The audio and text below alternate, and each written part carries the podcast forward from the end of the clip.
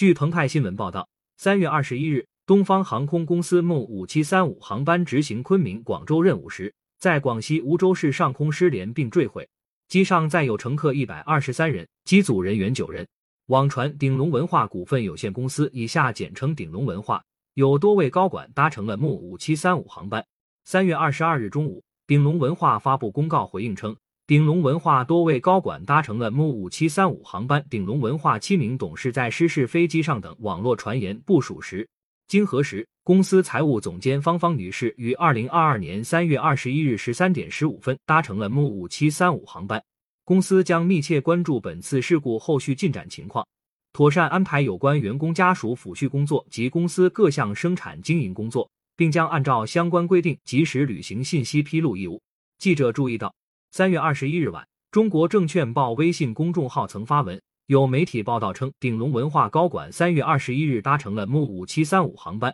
对此，鼎龙文化有工作人员对中国证券报记者证实了这一消息。公司财务总监方方搭乘了该航班。上述报道称，鼎龙文化内部人士透露，公司财务总监方方因此前赴昆明完成年度审计工作，故而搭乘本次航班。公开资料显示。鼎龙文化股份有限公司成立于一九九七年，二零一零年于深圳证券交易所成功上市，